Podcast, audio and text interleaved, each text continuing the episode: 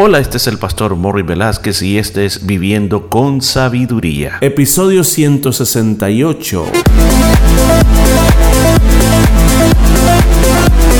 Y en el programa de este día estaremos aprendiendo cómo aplicar la sabiduría de Dios a nuestra vida a través del libro de Proverbios. Muchos consejos muy hermosos basados en la palabra de Dios. Todo esto y mucho más en Viviendo con Sabiduría. Bienvenido, bienvenido. Estamos contentos de que una vez más podamos estar reunidos este día para poder aprender de la palabra de Dios. Yo te bendigo en el nombre del Señor Jesús y le pido al Espíritu Santo que abra tu corazón, que abra tu corazón, que tu corazón sea un terreno fértil donde la semilla de la palabra de Dios caiga y pueda producir un fruto grandioso. Así que vamos a aprender los consejos del libro de Proverbios, vamos a aprender a cómo vivir esa vida de sabiduría. Versículo 9 del capítulo 23. Veamos lo que dice la palabra de Dios. No hables a oídos del necio, porque menospreciará la prudencia de tus razones. Mire, un consejo, un consejo muy interesante dice que no hables al oído del necio. ¿Quién es el necio? El necio es el que desprecia la sabiduría. El necio es el cual tiene su propia opinión de la vida, tiene sus propios argumentos y no quiere razonar.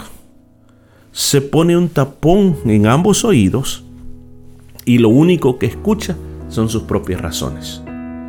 Porque aunque tú le abres con prudencia, se va a burlar, va a menospreciar los consejos sabios que tú le estás diciendo. Ahora, quiere decir esto que cuando yo identifico una persona que es necia, pues yo no tengo que perder el tiempo aconsejándole. ¿Debe ser esa mi manera de ser? No, mire, yo le aconsejo esto. Nosotros cada vez que tenemos experiencias en la vida, y que podemos ayudar a otras personas a salir adelante, tenemos que tratar de ayudarles. Pero en el camino, cuando tú estás tratando de dar tu consejo, tú evalúas a las personas. Y si en ese momento la persona no lo quiere recibir, pues detente. Tú no puedes obligar a las personas que cambien. ¿Escuchó? El único que puede convencer a una persona es el Espíritu Santo de Dios. Nuestro trabajo es decir, si la persona no aceptó el consejo, es problema de la persona. Pero lo que aquí se trata de evitar es de que muchas veces nosotros queremos presionar de una manera tan grande para hacer que la persona cambie por lo que le estamos diciendo. Le digo, no se puede de esa manera, no se puede. Tenemos que darle lugar a Dios a que él haga lo que tiene que hacer. Versículo 10 dice, no traspases el, el lindero antiguo ni entres en la heredad de los huérfanos. Se recuerda de que nosotros estuvimos hablando en algunos episodios atrás de este mismo consejo, de no traspasar los linderos antiguos. Y hablábamos y explicamos en, en esa ocasión de que cuando el pueblo de Israel recibió la tierra prometida, se les trazaron líneas, donde cada tribu tenía que respetar el territorio que se le estaba dando. Y luego ya a nivel de tribus a cada familia se les asignó su posesión. Ahora, esa posesión que se les asignaba, ellos no tenían que cambiar la cantidad de terreno que tenían. O sea, independientemente si era una familia más grande o más pequeña, cada quien se le adjudicó una porción y por siempre ellos tendrían que tener la misma porción, no tendrían que cambiarlo. Entonces aquí está advirtiendo, está advirtiendo si quizás tu vecino son personas huérfanas y que no tiene a nadie por ellos, no te aproveches de la situación que tienen y tú vas y les robes lo que les corresponde a ellos. O sea, mira el consejo que está dando. No te aproveches de los débiles. No saques ventaja de las personas que son más débiles que tú. Yo creo que si esto nosotros en todo este planeta se pusiera como una ley bien importante con castigo, yo creo que se arreglarían muchos problemas. Porque muchas de las situaciones que estamos pasando en el mundo que hoy vivimos se debe a que no se respetan estos principios. El poderoso le quita al que no puede, le quita al pobre y lo vuelve más pobre. El rico se vuelve más rico y el pobre se vuelve más pobre. En los momentos de crisis, de escasez, ¿sabe quién se vuelve más rico? El rico. Y el pobre se vuelve más pobre. Pero aquí nos está diciendo la palabra y nos está aconsejando hoy que tenemos estos oídos de sabiduría. Cuidado, no te aproveches de las personas por la condición que tengan. Porque dice el versículo 11, porque el defensor de ellos es el fuerte. ¿Quién es el fuerte? Jehová Dios Todopoderoso, el cual juzgará la causa de ellos contra ti. Nadie, escuchen, yo sé y como lo acabo de decir, en el mundo en este momento hay muchas personas que se aprovechan de las personas débiles, pobres y letradas, personas que no tienen a nadie por ellos. Y estas personas aparentemente se vuelven más ricas y nadie hace nada contra ellos, pero ¿sabe qué? Todo quedó anotado en el libro de Dios. Dios va a tratar con estas personas.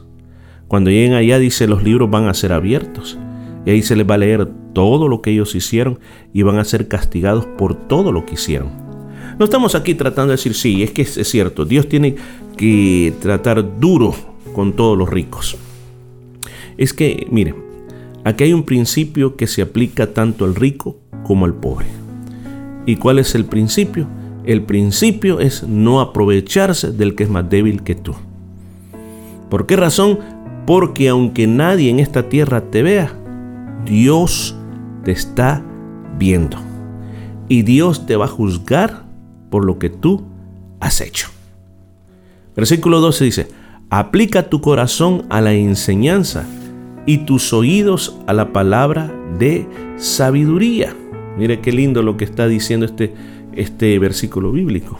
O sea, cuando dice aplicar tu corazón, está diciendo en concentración, mucha atención a la enseñanza. Ahora, ¿por qué razón la enseñanza? Porque la enseñanza es una disciplina que nos ayuda a nosotros a vivir mejor. Por ejemplo, lo que estamos enseñando a través de una vida de sabiduría es una enseñanza, es una disciplina para ser una persona diferente. ¿Por qué razón? Porque dice, que no solamente tienes que aplicar tu corazón. O sea, recuerde, y quizás me voy a detener aquí y volver a explicar algo que usted ya sabe, pero se lo voy a recordar. Volver a explicar que cuando dice aquí concentración, aplicación del corazón, está diciendo concentración o abre tu mente, abre tus emociones, abre tu voluntad a lo que se, está, se te está enseñando. Pon tus oídos pendientes para aprender todos esos buenos consejos que te van a ayudar a ser una mejor persona. Yo creo que aquí es cuando nosotros tenemos que aprender a distinguir a dónde aplicar nuestros oídos. Porque aquí mismo se nos ha explicado en el libro Proverbios que lo que otras personas digan y entre por nuestros oídos va a formatear, le va a dar forma a nuestro corazón, o sea, a nuestra manera de pensar, sentir y hacer. Escuchen eso, ¿qué, qué importante es eso. Lo que yo estoy escuchando, lo que yo estoy escuchando, va a formatear, o sea, le va a dar forma a mi pensamiento, mi emoción y mi voluntad. Por eso es mejor escuchar las palabras de sabiduría. Porque cuando tú dedicas tiempo como lo que estamos haciendo aquí, que son palabras de sabiduría, entonces tú estás eh, cambiando o preparando, disciplinando tu manera de pensar, tu manera de sentir y tu manera de actuar. Por eso este es un gran consejo, un gran consejo para buscar el poder crecer en ser una mejor persona. Versículo 13. No rehuses corregir al muchacho, porque si lo castigas con vara, no morirá una vez más, así como durante esta semana en estos episodios se habló del castigo. Y estuvimos hablando sobre el castigo corporal. Y yo creo que tenemos diferentes opiniones, hay en el mundo diferentes opiniones con respecto al castigo corporal. Porque esto es lo que está hablando aquí. Volvámoslo a leer. Está diciendo, no rehuses corregir al muchacho porque si lo castigas con vara, no morirá. ¿Escuchó? Porque si lo castigas con vara, no morirá. Aquí le está hablando, le está hablando a padres de familia que no son abusadores. Escuche eso, no son abusadores. Porque hay padres que son abusadores. Y yo quiero decirle a usted, padre, si usted es de aquellos que le pega en la cara a su hijo, le pega en la cabeza, le pega a puntapiés, lo empuja, le dice malcriadezas, le digo, ese, usted, no lo, usted no lo está corrigiendo realmente. Usted simplemente está abusando de ese niño. El castigo cristiano con vara no es así. El, ¿Cuál es el propósito del castigo? Aquí dice, corregir al muchacho. Y en el versículo 14 hay otro propósito. Dice, lo castigarás con vara y librarás su alma del Seol o su alma del infierno, su alma de hasta morir. O sea, hay un propósito en el corregir con vara. Recuerde, cuando habla de vara, la forma como se corregía en aquellos días era una vara, era una vara que se le pegaban, le llamaban azotes, no porque era un látigo, sino que se azotaba con la vara. Dice unos cuantos azotes, no dice cuatro o cinco, pero tampoco está diciendo muchos, sino que tú sabes, o sea, depende lo que haga el muchacho, tú sabes cómo vas a aplicar el castigo. Ahora, recomendamos, recomendamos que cuando tú vas a castigar no tienes que estar enojado. Tienes que tener en tu mente el propósito que tú lo vas a hacer para corregir al muchacho, para que cambie de actitud. Ahora, ¿cómo hace Dios? Veamos cómo Dios trata con nosotros. Al leer la Biblia he encontrado que Dios nos advierte de las malas conductas. Nos advierte, Dios así lo hacía con su pueblo, les mandaba profetas, uno, dos mataban a los profetas, el pueblo no quería cambiar. Bueno, después se acaba el tiempo de gracia y Dios mandaba el castigo. Venía el castigo fuerte sobre el pueblo para que el pueblo reaccionara. Si el pueblo reaccionara y se arrepentía, Dios lo restauraba. Pero si el pueblo se veía más fuerte, pues mucho más castigo. Y estaban castigados por mucho tiempo hasta que cambiaran. Entonces, de la misma manera, cuando tú vas a corregir a tu hijo, no comiences con la vara de una sola vez y andes la vara colgando del cuello, no. Tú tienes que hablar, tratar de hablar, tratar de que entienda con palabras. Pues si no quiere entender con palabras, entonces viene el castigo de la vara. Ahora, ¿cuál es el propósito? Corregir. ¿Cuál es el propósito? Librarlo, su alma, del infierno, librar su alma de la muerte, librar su alma de perder esa vida tan preciosa que es esa persona que Dios te ha dado. Bueno, vamos a dar hasta aquí, el tiempo se nos fue, pero mañana vamos a continuar con esta vida de sabiduría. Y esto fue todo por este día. Nos escuchamos el día de mañana.